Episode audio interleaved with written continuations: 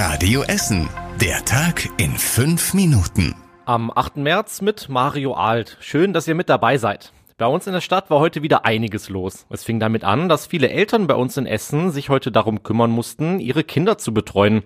Denn einige städtische Kitas sind heute geschlossen geblieben oder hatten nur teilweise geöffnet. Der Grund sind erneute Warnstreiks. Zu denen hat die Gewerkschaft Verdi in Sozial- und Erziehungseinrichtungen aufgerufen. Auch an den Schulen kam es zu Einschränkungen im offenen Ganztag. Die Gewerkschaft fordert mehr Lohn, auch für Azubis, Studierende und Praktikanten. Außerdem sollen junge Menschen nach der Ausbildung unbefristet unbefristet übernommen werden. Auch morgen werden uns hier in Essen wieder Streiks beschäftigen. Dann gibt es erneute Streiks bei den Entsorgungsbetrieben. Bei der EBE soll für drei Tage gestreikt werden. Deshalb bleiben in den kommenden Tagen auch einige Mülltonnen stehen. Auch die Mitarbeiter der Sparkasse streiken Donnerstag und Freitag. Die Sparkasse geht von ungefähr 20 geschlossenen Filialen in Essen aus. Ein Einsatz des Landeskriminalamtes führte heute zu Durchsuchungen bei uns in Essen. In 27 Städten in NRW gab es eine Razzia gegen Kinderpornografie. Dabei wurden in 35 durchsuchten Wohnungen mehr als 500 Datenträger sichergestellt.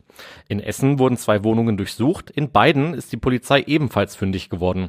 Die Beschuldigten sollen über einen Messenger-Dienst Fotos und Videos mit kinderpornografischen Inhalten verschickt haben. Dass die Dateien inzwischen über ganz gewöhnliche Plattformen geteilt werden, zeige das Ausmaß des Problems Problems, so die Polizei. Daher soll es in Zukunft weitere landesweite Einsätze geben. Die Innenstadt soll wieder grüner werden. Dafür soll der Boden unter den Füßen wieder sichtbarer werden. Dafür spricht sich zumindest der Landschaftsarchitekt Andreas Kipper beim Innenstadtforum aus. Kipper hat in Essen schon an vielen Projekten wie dem Krupppark mitgearbeitet. Jetzt hat er seine Ideen für eine grüne Innenstadt präsentiert und fordert ein Gesamtkonzept im Radio Essen Interview. Das ist die entscheidende Frage. Wie bringen wir die vielen Einzelmaßnahmen, die gut gewollt sind und gut durchdacht werden wollen, zusammen, dass sie eine grüne Symphonie der Zukunft spielen können? Kipper meint, dass nicht nur einzelne Plätze wie der Willy-Brandt-Platz und der Weberplatz neu gestaltet werden sollen. Er fordert die Stadt und die Politiker auf, auch die Straßen wie die Kettwiger, die Limbecker oder die Schützenbahn neu zu planen und aufzubrechen.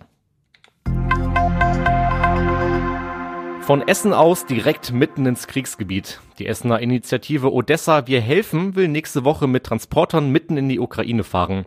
Unter anderem soll es nach Odessa, Cherson und Saporischia gehen. Daniel Reinhardt aus Harzow organisiert die Hilfstour und spürt auch Tage vor dem Start schon die Anspannung. Ich sag mal, Angst sollte man nicht haben, aber wir haben Respekt. Also bis Odessa fahren wir auch selber, da haben wir auch kein Problem mit, da kommt man auch ganz gut durch. Die Fahrten ab Odessa, ausgehend dann, wie Cherson zum Beispiel, die machen wir in Begleitung, die fahren wir nicht alleine, weil es ist nicht immer jeder Weg sicher. Und da braucht man natürlich dann auch entsprechende Begleitung von Ansässigen, beziehungsweise nach Kherson fährt dann tatsächlich auch jemand vom Militär mit, ja. Besonders Kindereinrichtungen werden von der Essener Initiative unterstützt, vor allem mit Sachspenden.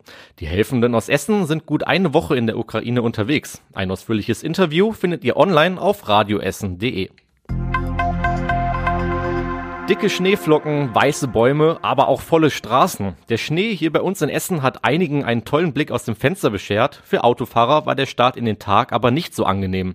Auf der Westfalenstraße hat es heute Morgen einen schweren Unfall gegeben. Zwei Autos sind am Diemelsberg frontal ineinander gefahren. Einer der beiden Fahrer wurde dabei schwer verletzt und musste über den Kofferraum aus seinem Auto befreit werden. Die Westfalenstraße war deshalb für mehrere Stunden gesperrt. Der Unfall auf der Westfalenstraße war heute der einzige große Unfall, trotz Schnee auf den Straßen.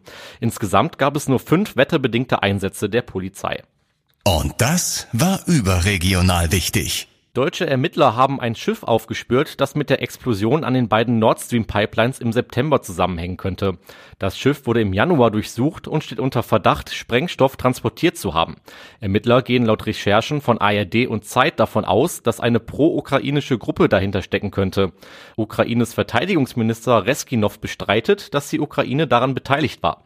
Auch deutsche Politiker warnen vor Schuldzuweisungen. Und zum Schluss der Blick aufs Wetter. Der Schnee bei uns in Essen ist zu Schneeregen und Regen geworden. Das Ganze bei maximal drei Grad in Essen-Bredeney. In der Nacht kühlt es auf rund ein Grad ab. Es kann zu weiteren Schneefällen und Schneeregen kommen.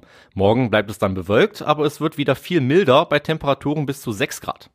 Das waren die wichtigsten Nachrichten des Tages. Die nächsten aktuellen Nachrichten aus Essen gibt es dann wie immer morgen ab 6 Uhr in der Radio Essen Frühschicht. Jetzt wünsche ich euch allen erstmal einen schönen Abend.